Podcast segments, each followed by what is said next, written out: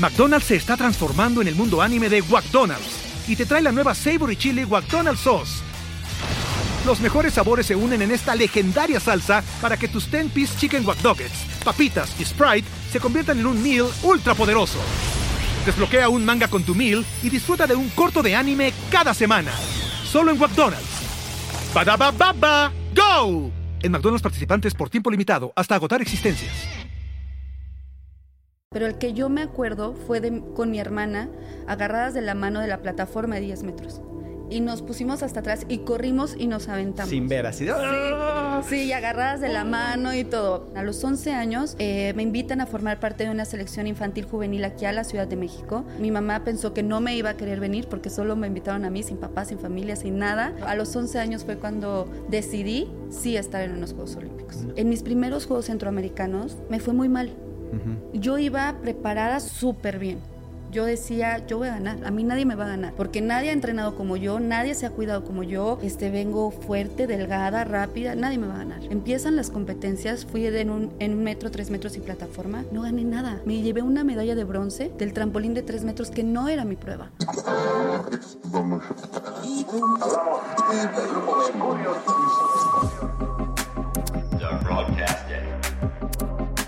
Mi mejor error, con Dani Bienvenidos al podcast. Una leyenda del deporte mexicano sin duda ha creado esta mujer, pues, pues ha elevado la vara muy, muy alta y ha puesto pues la responsabilidad de una mujer en los deportes mexicanos en un lugar exorbitante, o sea, fuera de este planeta. Paola Espinosa, ¿cómo estás? Muy bien, muchas gracias. Feliz de estar contigo. Clavadista mexicana, una chingona. Digo. ¿Tú crees? Pero por supuesto. Nada más, ¿cuántas? Dos medallas olímpicas y bueno, ¿cuántos panamericanos y cuántos mundiales y cuántos? Todo. Sí, bastantes medallas en más de 25 años haciendo lo que más me gustaba y me apasionaba, que era esto de los clavados. Este, sí hubo muchas medallas, la verdad nunca las conté. Siempre mientras hacía clavados yo creía que era de mala suerte contar las medallas, ¿no? Mm. Entonces yo decía, sí, son varias. Este, ahora tampoco las he contado, en algún momento las voy a contar y daré la, la cifra exacta, pero imagínate, desde chiquitita hasta, hasta ya los olímpicos, pues sí son varias medallas. Eres de Baja California soy de la Ciudad de México. Yo nací aquí, pero yo crecí en La Paz, Baja California Sur. Ok, pero sí naciste aquí y te fuiste muy chavita para allá. Antes de cumplir el año. Ándale. Llévame al, momento que estás parada en, por primera vez en un trampolín para aventarte a la alberca.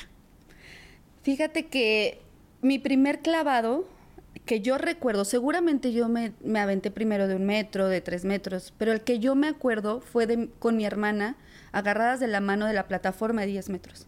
Y nos pusimos hasta atrás y corrimos y nos aventamos. Sin ver, así de... ¡ah! Sí, y agarradas de la mano y todo. Y mi hermana fue como un, no lo vuelvo a hacer. Yo ¿Cuántos años tenías? Eh, yo creo que como unos seis. Ándale, o sea, sí estabas chiquita. Muy chiquita muy chiquita. Y nos aventamos las dos y yo dije, esto me gusta. A mí esto me gustó. Mi hermana dijo, no, pero a mí sí me gustó mucho. La adrenalina, la... Y ya me metí a, este deporte. Pero, o sea, de, de, de, aventarte a hacerlo un deporte, pues obviamente tienen que pasar varias cosas. ¿No? Porque no es así de, y menos a los seis años, de que tengas la conciencia de decir, ah, quiero ser clavadista. No, en realidad fue por casualidad. Está, está rara la historia, pero es que ya no me aguantaban en mi casa. Ya mis papás no sabían qué hacer conmigo, era muy hiperactiva, tenía muchísima energía este, ya empezaba a tener problemas también en la escuela por este exceso de energía. Entonces, afortunadamente vengo de una familia de deportistas, mi papá fue nadador muchos años, mm. entonces desde chiquita me inculcaron el deporte, pero como, como muy de repente, ¿no? O sea, iba, nadaba una, un ratito y ya.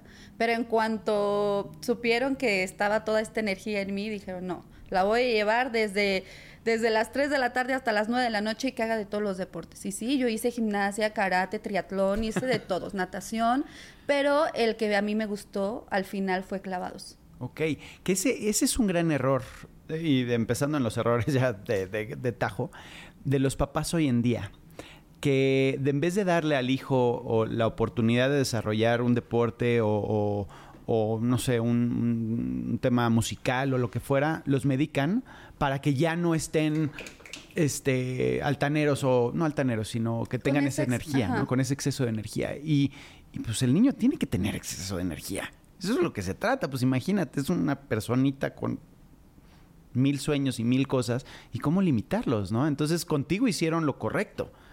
Yo pienso que sí. Yo pienso que mis papás eh, tomaron la mejor decisión pienso que me dieron la mejor herramienta de vida que me pudieron haber dado, porque a través del deporte descubrí muchas cosas, los valores que me inculcaron en mi casa los desarrollé a través del deporte y hoy por hoy me siento muy feliz y orgullosa de la persona que soy. Pero en este sentido, tienes toda la razón, ahora que soy mamá, yo mm. creo que como, como padres de familia sí debemos de, de darles la oportunidad de tener activación física, de que hagan algún deporte, el deporte que quieran, si no es de alto rendimiento, si no es para llegar a los Olímpicos, simplemente por salud, creo que es algo que se debe de tomar en cuenta en vez de medicar a los, a los niños. ¿Cuándo, ¿Cuándo se te mete en la cabeza el, el, el sí y quiero competir y quiero ser la número uno? Eh, Porque abriste derecha, o sea, no, no, no tenías un estándar de decir, ah, e, este ejemplo y yo voy. Tú decidiste ser el ejemplo y eso está muy cañón. Sabes que en México no había ese ejemplo. Claro. Pero yo me acuerdo mucho que mi papá me ponía los Juegos Olímpicos de Barcelona 92. Ok. Entonces, haz de cuenta, yo en la sala de mi ¿Cómo se llamaba? No, Kobe era el de eh, sí, el, la mascota, buenísima. Eh. No sé, pero era como un, no sé, estaba bien raro. Rarísimo. Unos piquitos y bueno, sí, sí, sí me acuerdo de esa mascota. Entonces los veíamos y mi papá ponía todos los deportes, ¿no? Pero a mí lo único que me gustaba ver era clavados. Entonces me grabó los clavados y yo me sentaba así en la sala de mi casa y veía una china que se llama Fuminxia y hacía clavos perfectos de la plataforma de 10 metros.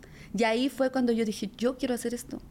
Yo quiero, primero mi, mi, pensamiento era, yo quiero que mis papás me vean por la televisión, que estén mm. sintiendo lo que yo estoy sintiendo, porque yo me emocionaba muchísimo cuando veía a las clavadistas.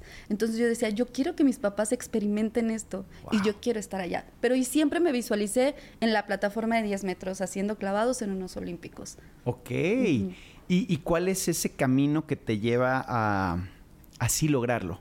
Porque es, eh, o sea, es mucho sacrificio, es muchos errores, muchos fracasos, muchos tropiezos. Sí, sí, sí, y más en un estado en donde no había infraestructura, en mm. donde sí le sufrí muchísimo al principio, pero no quité el dedo del renglón. A los 11 años eh, me invitan a formar parte de una selección infantil juvenil aquí a la Ciudad de México este, mi mamá pensó que no me iba a querer venir porque solo me invitaron a mí sin papá, sin familia, sin nada. El estar en el Comité Olímpico como en un internado en donde yo podía salir los domingos por, no, los sábados por la tarde después de entrenar y tenía que regresar al Comité Olímpico los domingos por la noche.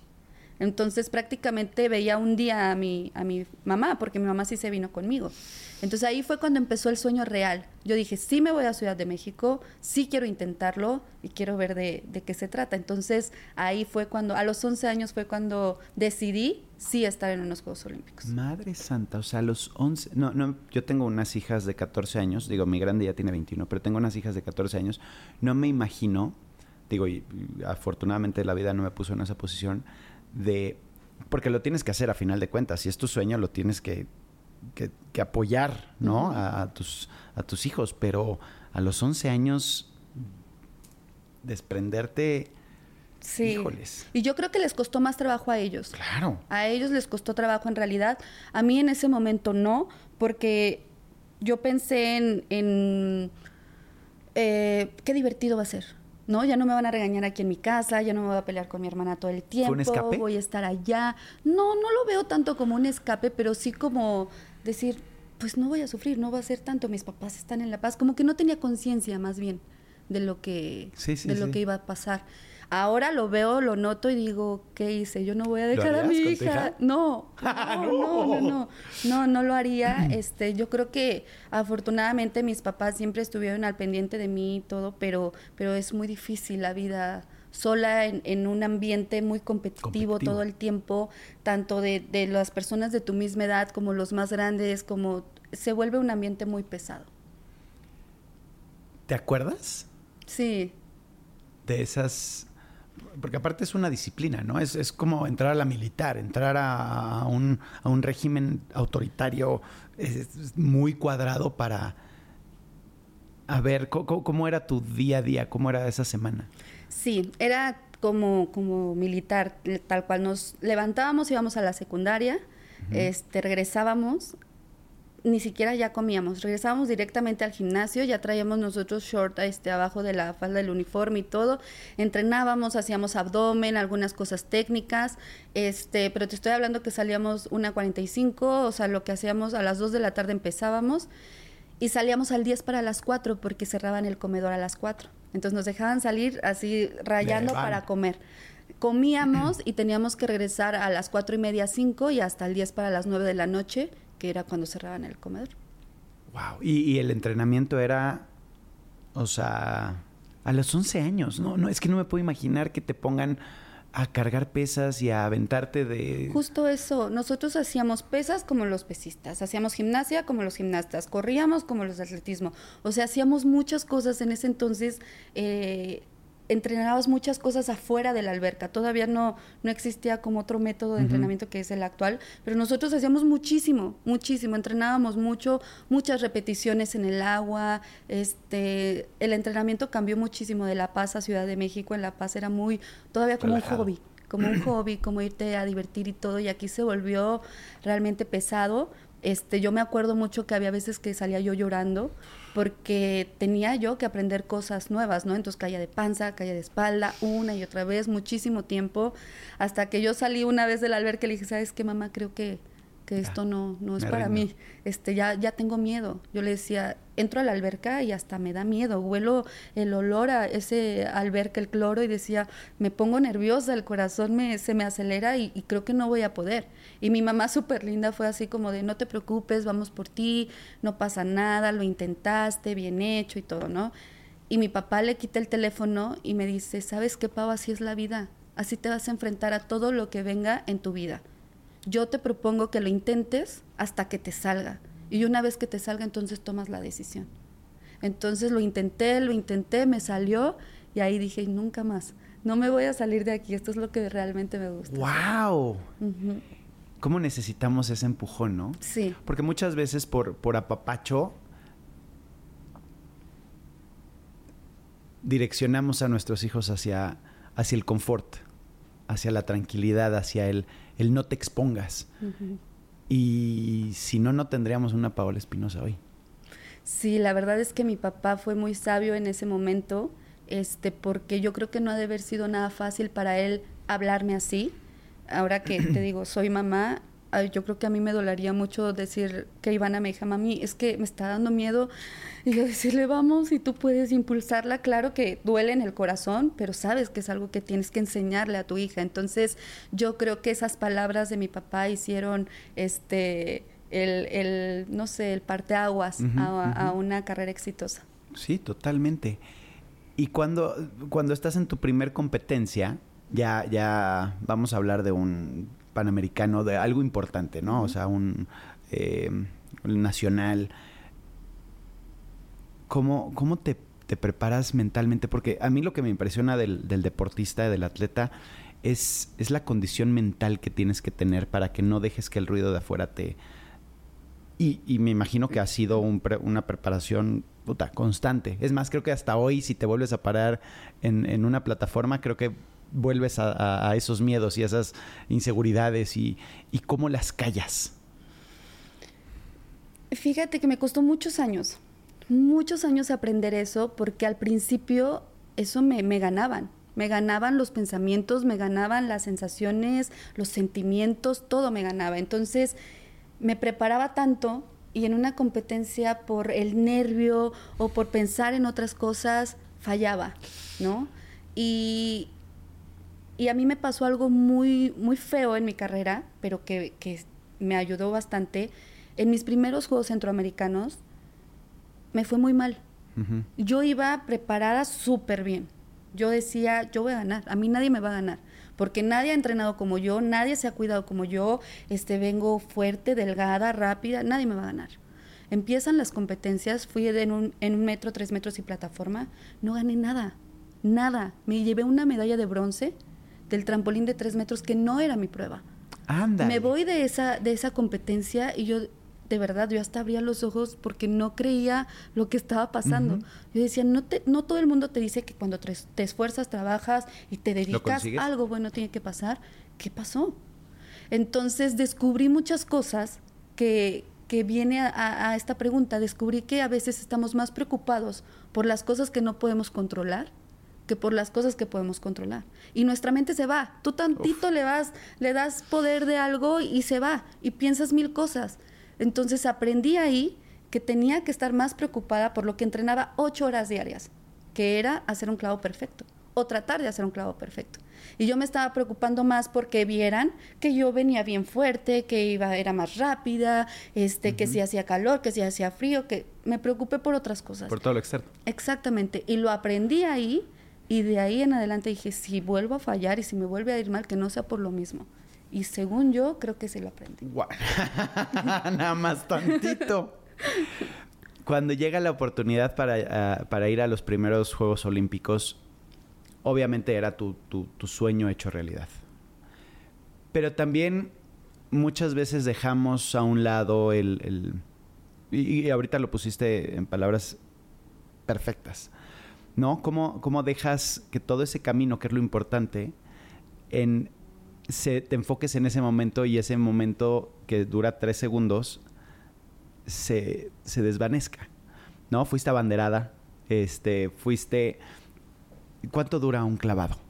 Un segundo y fracción, un segundo y medio. Te preparas, no sé, años para hacer un segundo y fracción. Y cuando sales de ahí es el y te ponen la medalla. Es que está muy cabrón. ¿Qué es? ¿No? O sea, no manches. Sí, yo, yo gané medalla en mis segundos Juegos Olímpicos. En mis primeros no gané medalla, pero en mis segundos sí. Y te puedo decir que, que para mí fue algo increíble, porque yo sí estaba consciente que en México no había medallistas olímpicas mujeres, que sí estaba en un deporte de mucha historia, de muchas medallas olímpicas, pero no de mujeres. Entonces yo sentía de aquí para, para afuera, yo decía, sí, sí, soy aguerrida y lo voy a lograr y voy a luchar y hasta el final. Pero para adentro sí existía un poquito de inseguridad de decir, si nadie lo ha logrado es por algo, si nadie ha estado ahí es por algo. Entonces, cuando voy, compito, consigo una medalla, para mí fue un claro que todo es posible. Me subí al podio ver a mi familia en las gradas, a mi papá, a mi mamá, a mi hermana con playeras de Paola Espinosa, súper orgullosos, aplaudiendo, para mí fue darme cuenta que lo que empezó como un sueño mío se convirtió en un sueño familiar y esa primera medalla se convertía en, no sabes cuántas palabras, cuántos sentimientos, cuánto llanto mío y de mi familia. Entonces, eh, por eso es que esa medalla olímpica, la primera, es muy, muy querida para mí es que no, no me puedo imaginar como papá y, ver a tu hija recibir pues, el, premio más grande de un sueño. Porque al final de cuentas ese es el reconocimiento que, no, es por el esfuerzo que haces eh, constante, sino es ese momento donde ya es reconocida por todos. ¿Cómo cambia tu vida a partir de ese momento? Cambian todos los sentidos. Claro en todos los sentidos, porque primero uno como atleta está acostumbrado a tratar de hacer un clavo perfecto, a estar ocho horas diarias en una alberca y nada más, pero no te preparan para lo que viene después de una medalla olímpica. Y viene mucha tensión de mucha gente que nunca nadie, nunca, en ningún momento te pelaban, este, ya vienen muchas cosas que, que no estás acostumbrado, entonces es difícil lidiar con el entorno ya de una medalla olímpica, con compromisos que tienes que cumplir por, por tener una medalla olímpica. ¿Por qué?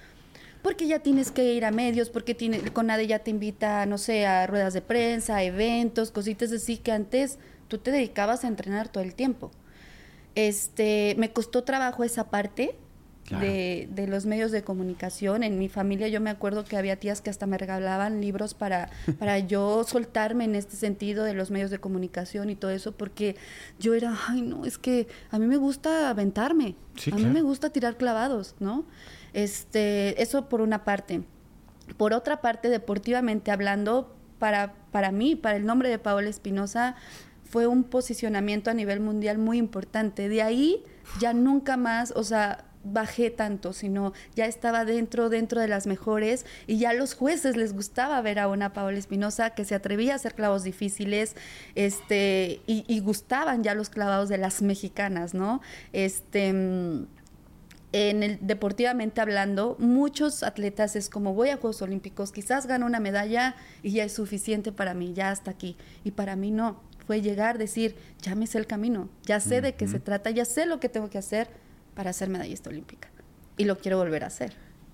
¿Cuál fue el, el digo, obviamente el empujón por parte de tu padre, pero externamente, el mejor consejo que te, que te pudieron haber dicho para impulsarte y y, seguir ese camino. Porque aquí ya, ya, ya entra un punto muy importante y lo, comentas. Ya eres la primer mexicana, mujer, en lograr eso. O sea, ya eres un estandarte, ya eres, ya eres, ya eres una estrella que todo el mundo quiere seguir. ¿Qué te mantenía y cuál fue ese consejo que te pudieron dar para mantenerte dentro de ese de, esa dirección, porque es muy fácil perderte, ¿no? Es muy fácil creértela. Y es, sabes que en ese sentido pienso yo que no, nunca tuve ese tipo de problema. Uf, qué bueno. O sea, no, nunca tuve un consejo tal cual que me mm. dijeran, a ver chiquita, bájate porque, porque las nubes no, no vas a hacer nada, tienes que estar aquí, en la tierra es donde se trabaja. No, nunca me, me lo dieron así porque yo después de esos Juegos Olímpicos, yo quería otra medalla. Yo sí quería trabajar para, quería seguir haciendo historia, mi propia historia. Pero sí hubo muchos consejos que sí me ayudaron en mi vida, quizás no en ese, en ese sentido, pero hubo un preparador físico que a mí me ayudó muchísimo y, y él decía, que la vida sea la que te demuestre que no puedes llegar a hacer lo que tú quieras hacer. Con otras palabras, yo ya después lo adapté a mis palabras pero me decía que la vida sea la que te demuestre, pero tú ven todos los días y entrena como nunca. Da el 100% de, de cómo te sientas en ese momento. Claro que vas a estar cansada, vas a tener sueño, mil cosas, pero da tu 100%. Y que la vida sea la que te demuestre. Porque el día de mañana que tú vayas a unos Juegos Olímpicos y no pase lo que tú quieras, que por lo menos te sientas satisfecho de que hiciste lo mejor que pudiste haber hecho. Entonces, sí me marcó e-, esa. ¡Wow! Está buenísimo, hay que apuntarla, ¿eh? McDonald's se está transformando en el mundo anime de McDonald's y te trae la nueva Savory Chili McDonald's Sauce. Los mejores sabores se unen en esta legendaria salsa para que tus 10-piece chicken wack papitas y Sprite se conviertan en un meal ultra poderoso. Desbloquea un manga con tu meal y disfruta de un corto de anime cada semana. Solo en McDonald's. ¡Badabababa! ¡Go! En McDonald's participantes por tiempo limitado hasta agotar existencias. Ahora llegas, bueno, hiciste una segunda medalla a los siguientes Juegos Olímpicos. O sea, llevas, ¿hiciste tres Juegos Olímpicos? Hice cuatro Juegos Olímpicos. Cuatro Juegos Olímpicos en total, de los cuales en dos obtuviste medalla olímpica. ¿Qué se siente cuando no la obtienes? Terrible. Mira, mis Cuando ya estás acostumbrada a así recibirla, ¿no? Sí, sí, sí. Mis primeros Juegos Olímpicos, pues ya sabía que era muy, muy, difícil. muy lejos, ¿no? O sea, poder conseguir. Entonces ahí como que no me dolió tanto. Los segundos gané, los terceros gané y los cuartos quedé en cuarto lugar. ¡Uy, apenitas! Sí, en cuarto lugar a qué? tres ¿Cuál fue el error? Es que si pudieron ver la competencia, yo siento que, que en mis clavados todo estuvo bien. O sea, claro que pudo haber sido mucho mejor. Digo, depende pero de alguien, ¿no? Depende de un juez. Exactamente. Sí me alcanzaba para estar peleando un segundo lugar. Y un bronce podía haber estado bien, según yo. Lo que yo sentí en la competencia. este, y te voy a explicar por qué. Yo termino mi, mi último clavado, terminé muy bien. Este, pasa una, una chica de Canadá, hace su último clavado, cae así con muchísima agua y le dan la misma calificación que yo y me hmm. gana por tres puntos, ¿no? Cuando yo voy con mi entrenadora, yo estaba tranquila. Dije, bueno, pues ni modo, ya no, ¿qué hago, no? Claro que me sentía terrible, pero estaba tranquila. Pero cuando ella me abraza y me dice, tú debiste haber quedado en tercero o en segundo, para mí fue como un, ¿cómo? Y ahí fue un llorar, llorar, llorar, llorar. Este, volteé a las gradas, ya mi papá ya no pudo estar en ese momento en esos mm. Juegos Olímpicos. pero ve a mi hermana y a mi mamá también llorando y todos llorando y yo decía, pero pues sí es mío, ¿no? O sea, yo perdí, no ellos. Y, y, me dolió muchísimo, mucho, pero en cuanto yo salí de la alberca y vi a mi familia, me pasó lo que me dijo en ese momento esta persona que te contaba la frase. Dije, yo dejé todo. O sea, no me faltó nada. De verdad, yo comí súper bien, iba a mis terapias, me cuidé el cuerpo, dormía lo que tenía que dormir, entrenaba lo que tenía que entrenar, o sea, me cuidé en cada momento. Y para justo esos Juegos Olímpicos, hasta yo cambié de, de entrenador y de, de, en la parte física y me sentía más fuerte que nunca. O sea, yo sentía que físicamente eran mis mejores Juegos Olímpicos. Y no gané, quedé en cuarto lugar. Y fue muy, muy difícil, pero fue un gran aprendizaje para mí. ¿Por qué? porque muchas veces creemos, lo damos por sentado, como que tiene que pasar. O sea, ya nadie puede, puede ganarme en ese, en ese momento, ¿no? Y me di cuenta que cada momento de tu vida es súper importante y que muchas veces no depende de ti, depende de otras personas, de que si les gusta o no. Entonces, en ese, en ese sentido, me dio mucha paz y me da paz para mi vida también, porque sé que muchas cosas, las cosas que dependen de mí, yo las voy a hacer al 100%, pero quizás no salen porque mi entorno también cuenta. Claro, eso es un, punto importantísimo, sobre todo, digo, que lo llevas a la vida en general, ¿no? Es, es eh, vas a hacer el mayor esfuerzo para lograr lo mejor que puedes, que puedes hacer. Pero, pues sí, esa, pero qué, qué triste, porque aparte a nivel mundial, ¿no? O sea, es el, el, sentir el fracaso a nivel mundial, ¿no? Donde ya te volteas y puta, tienes 17 cámaras, entonces... No, y que todo el mundo te abraza así como de... Ay, pobrecita, cosita. sí, de, uy, vas, vas a estar bien. Y yo así de, yo no sufriendo por dentro. Y de ahí viene la no oportunidad para entrar a los últimos Juegos Olímpicos. Así es. Esa sí, sí me dolió cuando la leí. A mí también. O sea, la cuando me la hicieron. pues sí, es que. ¿Por qué? Y no, no me voy a meter en temas políticos ni mucho menos porque no, no vale la pena, pero, pero ¿por qué hay esa falta de apoyo a, los... ¿Por qué ves otros países y se desviven por, por, por apoyar, por crecer, por impulsar el deporte y, y aquí no? O aquí es muy limitado? porque hay tanta política alrededor del deporte? ¿Hay tanto dinero? ¿Hay, hay, hay tanta corrupción que, hace que, que, valga más la pena eh, lo malo que lo bueno? O sea, una Paola Espinosa que lleva fregándose toda la vida por lograr ese lugar y que se lo arrebates porque... No sé qué pase. Lo único que yo sí te puedo decir es que los demás países, al contrario que aquí, lo que quieren es sacarte, es levantarte, es soportarte, es, ven, vamos, gana, ¿no? Y aquí no sé por qué es un, si quieres ganar, tienes que venir y pedirme las cosas como deben de ser o como, como yo creo que deben de ser. Si no, yo no te voy a dar nada. Si no, yo no te voy a apoyar. Eh, hay mucha gente que, que, piensa y que tiene esta eh, pues sí, esta forma de ser del tipo cangrejo, ¿no?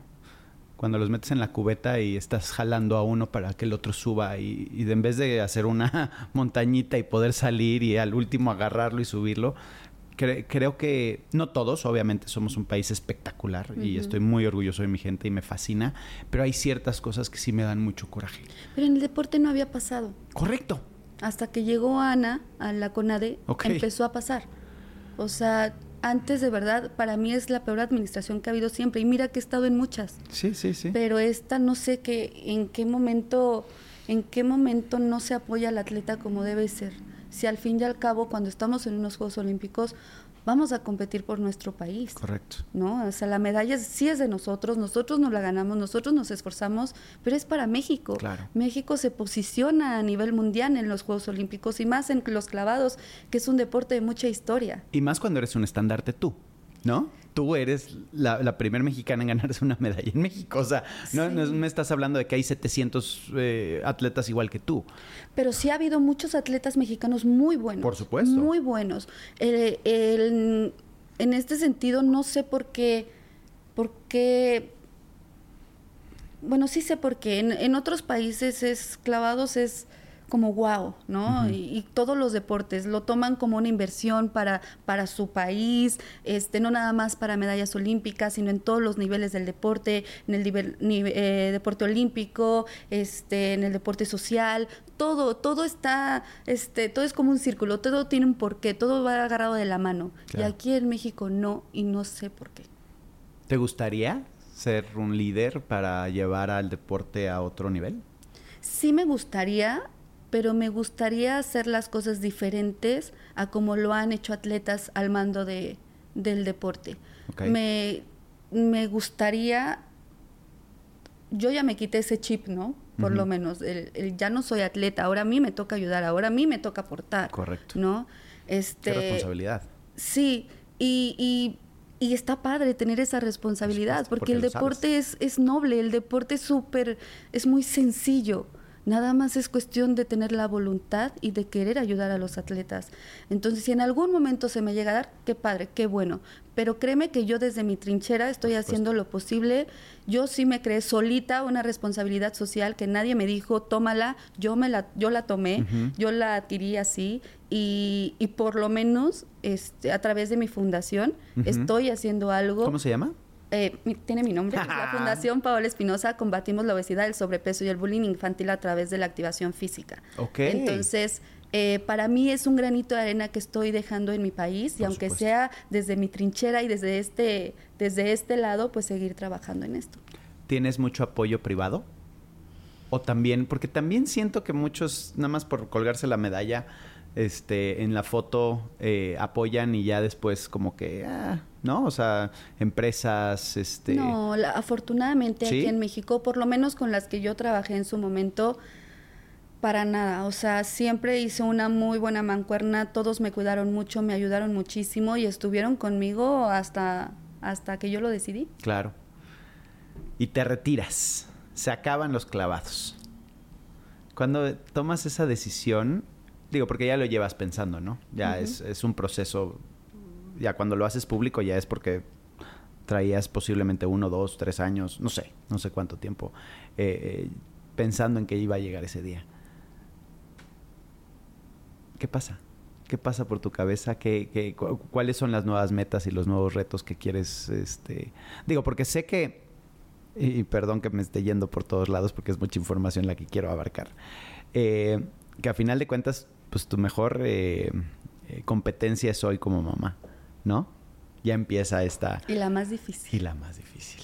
Y esta, no, no, aquí sí no es de 8 horas al día, aquí sí es de 24 horas al día. Sí, sí, sí. Para mí es lo más bonito que me ha pasado el ser mamá.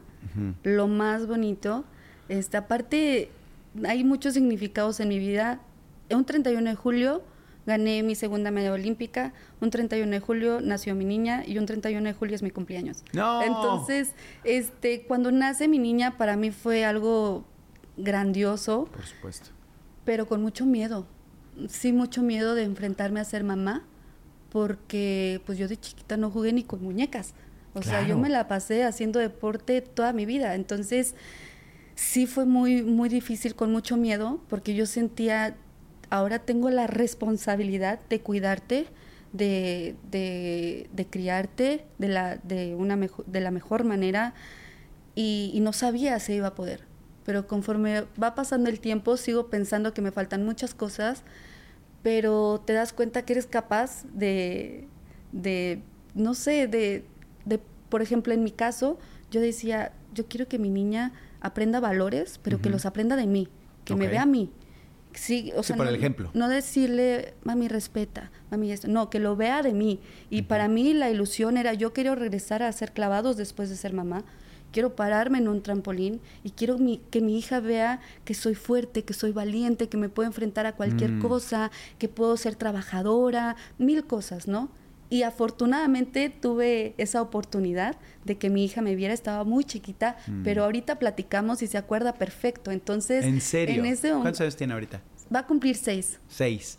¿Qué pasa si ahorita ella corre con su prima de la plataforma de 10 metros y le nace ese, esa pasión? ¿Como a ti? Le encanta. Ok. Le encantan los clavados. Este siempre dice, ella se llama Ivana García Espinosa. Y ella dice, yo soy Ivana Espinosa, como mi mamá. Ivana Espinosa Ah. como mi mamá y se avienta clavados como, como yo según ella. Y todo el tiempo me dice, mami, ¿me pones videos de tus clavados? No. Y le encanta, le encanta ver videos. Y pues yo sé, o sea, yo la puedo ver y yo puedo saber si va a ser buena, si tiene talento. No, yo la veo y claro que tiene talento, tiene mucho talento para hacer este deporte, pero no la voy a obligar. Yo la voy a, a, a, mm, a incitar a que haga deporte, a guiarla por el lado del deporte, el deporte que ella quiera hacer. Eso tiene que ir agarrado de su educación, de todo lo que va a hacer.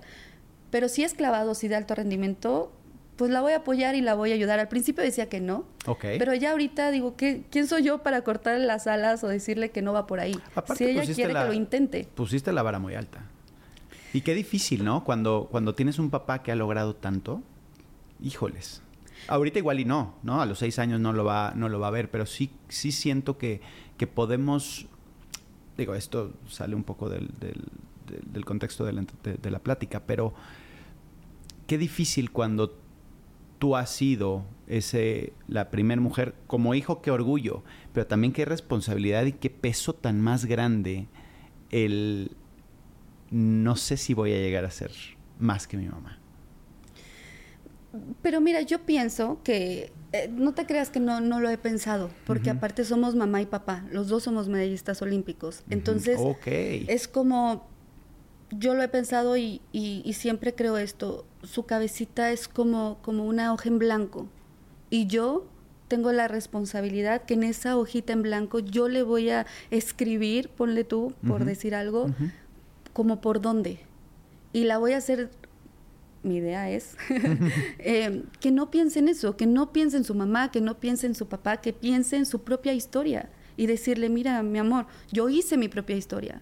Na- no había nadie en ese momento. Aquí en México había muchas medallistas olímpicas, pero yo me lo propuse. Esa fue mi historia porque yo la creé, yo la inventé. Inventa tu propia historia. No creas, no quieras hacer la historia de tu mamá ni de tu papá. Sé y crea tu propia historia. Está buenísimo. Hay, eh, la China Barrera, una amiga mía, eh, dice que los papás no somos arquitectos, sino somos eh, jardineros.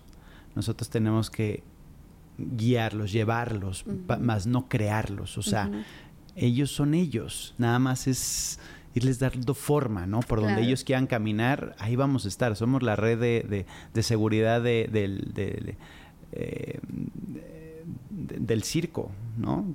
Vuela lo más alto, haz el trapiezo, el, el- el- trapecista, ¿no? La, la red del trapecista.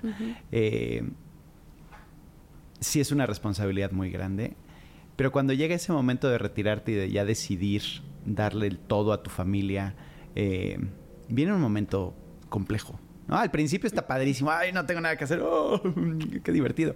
Y de ahí dices, "Mm, ¿y ahora?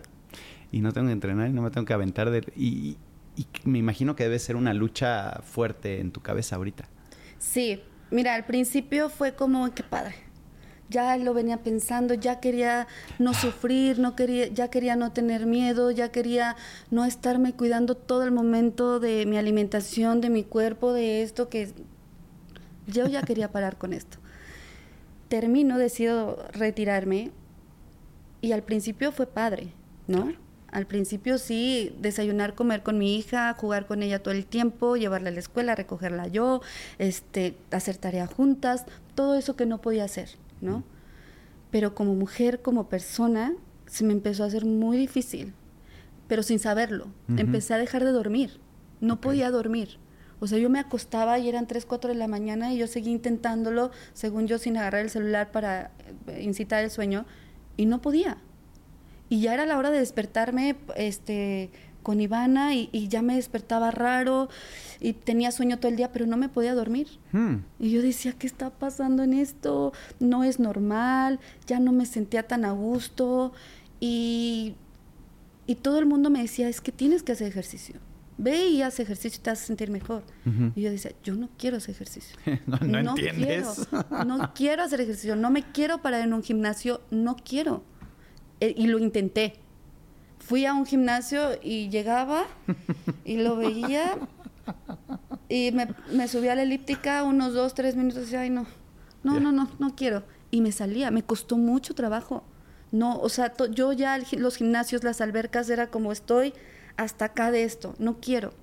Pero mi cuerpo me lo pedía, mi cuerpo necesitaba activación física porque lo llevé al límite 26, 27 años de mi vida. Claro. Todos los días, al 100% de actividad física y mental. Todo el tiempo, todo el tiempo, todo el tiempo. Y de repente lo dejé y, solito empezó a hacer cosas raras y luego, este, no sé, mil cosas que pasaron que no entendía en mi cabeza que hasta ahorita las empiezo a entender, que hasta ahorita empiezo a, conocerme también como mujer. Y aceptarlo. Exactamente. Eso es... Eh, aceptar que, fue un proceso el retiro, que no es como retirarte y ya estás perfecto y no pasó nada. No, tuve que haberlo pasado para entenderlo. Y ahora lo entiendo y es muy difícil, y más en un deporte que requiere de mucha adrenalina. Ya ahorita es muy difícil encontrar algo que me guste algo que me encante, algo que me apasione, porque ya no siento la misma adrenalina que sentía cuando me subía a la plataforma de 10 metros. Qué difícil, ¿no? O sea, porque, porque sí e, es una droga a final de cuentas. La adrenalina es, es, una hormona, no sé si estoy equivocado, seguramente porque no soy doctor, pero es, es algo que genera y que necesitas, eh, necesita tu cuerpo y cuando la estás sobreestimulando tanto,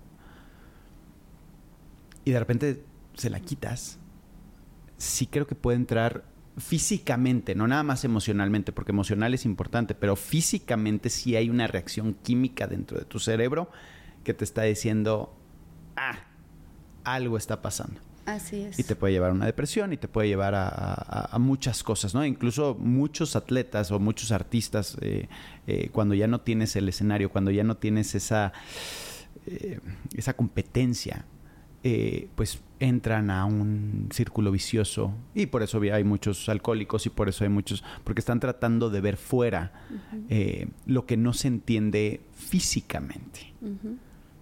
¿Cómo vas en ese proceso? Es verdad, tienes toda la razón y así es. Afortunadamente yo tengo no sé, siempre he sido así, siempre he planeado muy bien mis cosas, mi vida, que a veces no salen como uno las planea. Por supuesto. Pero en, esos planes es como ya dejarlo ir, es como ya entenderme, ya sé que estoy en ese proceso, ya lo entendí y me voy, me estoy dejando llevar en ese proceso. Pero, pero créeme que, que es bastante complicado porque en serio no encuentras nada. O sea, antes, por ejemplo, tenía que dormirme temprano, a veces me dormía sin cenar porque sabía que al otro día tenía que subirme a la plataforma de 10 metros, estar ligera para tratar de hacer clavados y me salían bien, ¿no? Pero ahora es, no pasa nada si me duermo tarde. No pasa nada si ceno. No pasa nada si ceno y vuelvo a cenar. O sea, ¿me explico? Sí, claro. No, no tiene una repercusión en mi vida porque voy a poder hacer mi vida bien. Claro. Y, y me, me costó mucho trabajo entender que, tengo que empezar a hacer rutinas diferentes. Aunque ya no sienta esa adrenalina, no quiere decir que no sea feliz. Soy feliz con adrenalina o ah, sin, adrenalina, pero, pero sí esa parte de mí todavía como que siento que mi cuerpo lo sigue buscando. Claro. Entonces, este, ahora ya ya por fin me pude meter a hacer ejercicio y todo. ya no lo haces nada más por tres minutos Pero en la sabes que ya no pude hacer un ejercicio normal, o sea, como de ir al gym, este, hacer aparatos y ya. Me tuve que meter en serio a hacer CrossFit. Ah. Pero no, no del rudo, ¿eh? del más funcional y todo. Sí, sí, pero rico. O sea, que te mantiene activo, que te hace ejercicio. Y que te regañan y, te dicen y todo. Entonces está padre. Te gusta el regaño. Sí, sí me gusta, sí me gusta. Aparte tenía un profe que es súper, súper regañón, entonces pues me encantaba estar ahí, ¿no? Y me gusta, me gusta mucho esa parte, pero fíjate, después de cuánto tiempo ya lo pude hacer. Y ahorita ya, ya como que lo acepté y me estoy dejando llevar y estoy tratando de, de, hacer ejercicio otra vez. El miedo antes era estar en, el, en la plataforma de 10 metros y hacer un clavado perfecto. Hoy, ¿cuál es el miedo? Yo creo que mi más grande miedo es no ser una mamá perfecta para mi hija. ¿Y tú crees que se puede la perfección? Digo, para que pongas, para que pongas, eh, digo, tú sí sabes lo que es la perfección. la busco, todo el tiempo la busco, la busco sentir, busco el momento en sentirme que todo está bien. Así como cuando hacía un clavado y decía, todo está bien porque me salió increíble, busco ese momento también en mi vida como mamá. Quiero, todo salió bien, igual y no a la perfección que todos, todo el mundo cree, a mi perfección, a la perfección que yo estoy buscando. Y, y lo intento cada día, es como como mi meta, como mi nuevo sueño, como el despertarme todos los días y quiero ser así. Esto es lo que, lo que me está moviendo ahorita. Porque el caos a veces es necesario. Y mira que yo creo que la mejor etapa de mi vida fue el, en el retiro, porque me conocí súper bien. Estoy en ese camino de, de conocerme, de aprender de mí, que quizás muchos pudieron haber dicho, bueno, es que ya no está, ya no sale, ya no esto, pero para mí fue un aprendizaje espiritual y, como mujer sumamente importante. Descubrí que hay mucha gente que no quiero en mi vida, que la tuve en mi vida muchos años y que digo, wow, no es lo que quiero para mi vida. Igual y sí, cuando estaba en el deporte, porque estaba encerrada en una burbuja y, y todo estaba bien. Pero ahora que me salgo de esa burbuja, no lo quiero. Claro. Y ya me atreví. Y no lo necesitas. Exacto. Y ya me atreví a decir no. Y no lo quiero hacer. Y no me gusta. Porque no es mi plan de vida. Entonces, está padre también esta, esa parte. Me gusta, me gusta. Obviamente, miles de errores. ¿Cuál ha sido el peor error que tuviste o en una competencia o en una plataforma o en que dices, híjoles, es que aquí pudo haber salido, este, ni haber salido prácticamente, ¿no? Yo creo que, mi peor error, no lo, obviamente no lo hice consciente ahora que ya pasó el tiempo, ya sabes que ves el pasado Por supuesto, lo entiendes, ya lo comprendes. Me hubiera encantado cambiarme de entrenador antes. Ok. Creo que me hubiera encantado estar más años con Iván Bautista. Para mí el mejor entrenador que tiene México en clavados me atrevo a decir que es el entrenador que más medallas olímpicas tiene ahorita en, clavados. Este, me hubiera encantado estar con él más tiempo. Ya lo, lo me cambié con él yo ya teniendo a Ivana, ya en mi último ciclo olímpico, y me encantó la forma de entrenar. Yo nunca, imagínate, tantos años y nunca entrené tan fuerte como entrené con él. Qué vaciado, porque aparte fue, pues ya prácticamente, ¿sí llegaste a Olímpicos o, ya no llegaste a Olímpicos? A los de Tokio no. Ya no llegaste. O sea, y te preparaste para llegar, o sea, el entrenador que te estaba preparando para los eh, Olímpicos de Tokio no te preparó para llegar a Tokio. O sea, no llegaste al final de cuentas, pero hiciste lo que hiciste con el otro entrenador. Sí. Y eso está cañón. Sí. Imagínate qué hubieras logrado. Pero, pero en una cosa te equivocas, porque sí me preparó para llegar a Tokio. Yo sí estaba preparada. Sí, claro, por supuesto. Sí, Otra persona dijo que, que, no iba a ir, pero él sí me preparó. Y a eso me refiero, ¿eh? O sea, sí, sí, sí, sí. Nada más para, para quedarlo un poquito más claro y también sea a qué te refieres que qué chistoso siendo el mejor entrenador no llegué y con los otros sí. Correcto, exacto. Pero la forma de entrenar yo no creí, pensé que iba a ser difícil llegar eh, a ser buena después de ser mamá, pero él me hizo medallista mundial después de haber sido mamá. Ah. O sea, yo con él tenía un proceso de entrenamiento muy bueno. Fue en el momento en el que más fuerte estuve. De verdad, eran los entrenamientos fuertísimos, aún siendo mamá. Pero él me entendió perfecto. Nos entendimos perfecto en la manera de entrenar y también me entendía como mamá tuve muchas consideraciones también de su parte. Eh, siendo hombre me entendió perfecto y dijo, está bien, Pau, yo sé que ahora esto es tu prioridad y estás en lo correcto. Yo te voy a ayudar a que tu entrenamiento sea igual más corto, pero más efectivo. Claro. Y lo hizo para mí. Y lo hizo muy bien, porque yo sí me gané mi lugar para ir a Tokio. Y a nivel mundial, no aquí en México. A nivel mundial, el nombre de Paola sí estaba para ir a Tokio. aquí me bajaron y pues ya toda la historia se la saben. Pero es por eso que yo, yo creo que mi peor error fue no haberme cambiado de entrenador antes. ¡Wow! Qué duro, ¿no? Sí. O sea, porque al final,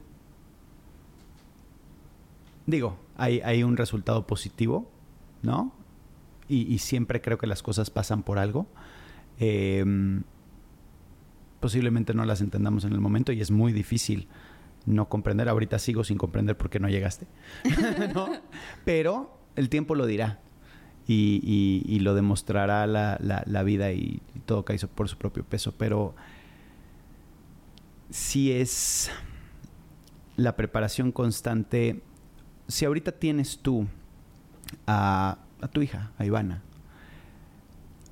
¿cuál sería el mejor consejo que le puedas dar? Qué difícil. este. O sea, es que ya viviendo lo que has vivido, ¿no? El, entrenador, este, el haber entrado a un eh, a una disciplina olímpica a los 11 años, eh, o sea, ya tienes una vida recorrida de mucho éxito, de muchos, de, muchas cosas positivas, pero también de muchos fracasos y de muchas cosas negativas. ¿Cómo protegerías a tu hija para que viva lo mejor que puede vivir? Fíjate que creo, bueno, no creo, es algo que yo se lo, se lo digo a pesar de que está chiquita y es algo que se lo voy a repetir hasta siempre. No me gustaría que dejara de hacer algo por miedo. Ok. Eso sí, no me gustaría. Y yo aprendí a lidiar con el miedo. El miedo se convirtió en una constante en mi vida porque pueden decir, ay, te tirabas de 10 metros, no te dan miedo las alturas. Sí me dan miedo. Claro. Y sí me da miedo subirme a la plataforma de 10 metros. Que me gustaba es otra cosa, pero el miedo ahí estaba. ¿Por qué? Porque caer de panza de 10 metros o caer de espalda de 10 metros duele muchísimo. Y claro que te da miedo volverte a subir.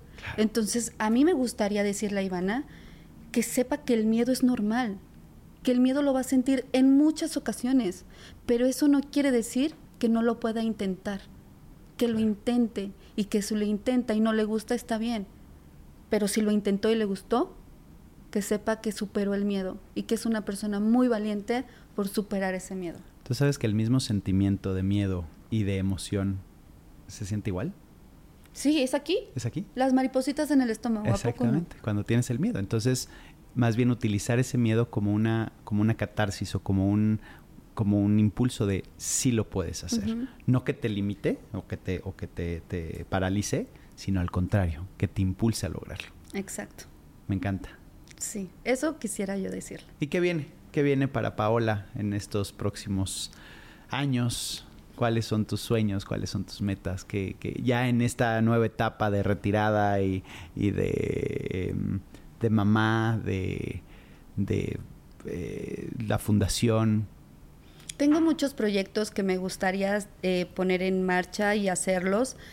Ahorita estoy trabajando en mi fundación, me encanta la idea, estoy retomando también este pues mis redes sociales y todo, cambié de representante en enero y fue muy complicado volver y regresar.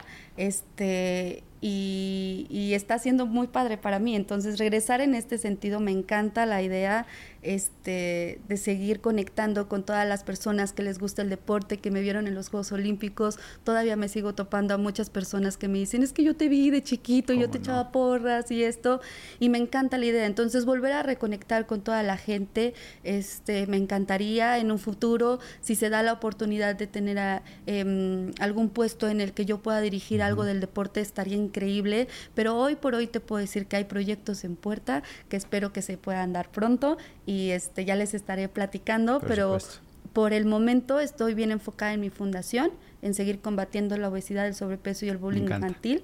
Este, tenemos varias sinergias, ahorita estamos en, sinergia con el medio maratón y el maratón de la Ciudad de México, mm. este, para toda la gente que quiera correr con causa, que, que, le guste la causa de esta fundación, de la Fundación Paola Espinosa, pues todavía hay inscripciones para que, para que puedan correr en el maratón.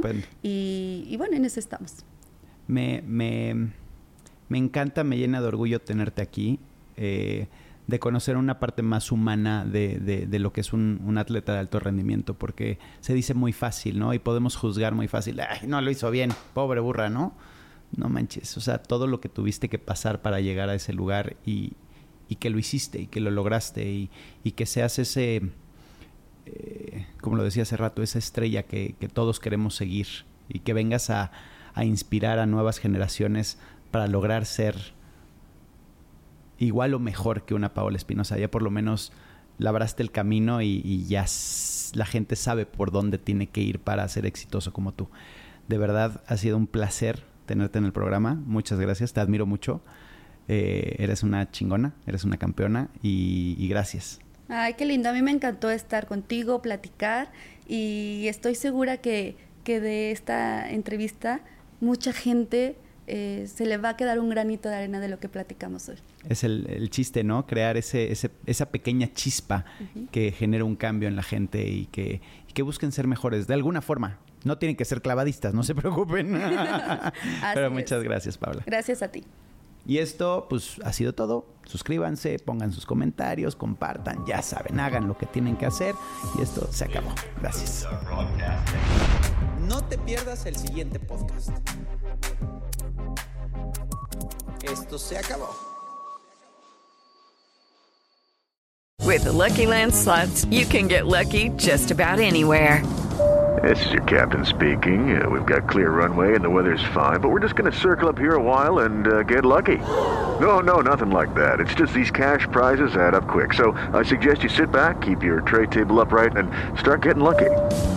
Play for free at LuckyLandSlots.com. Are you feeling lucky? No purchase necessary. Void where prohibited by law. 18 plus terms and conditions apply. See website for details.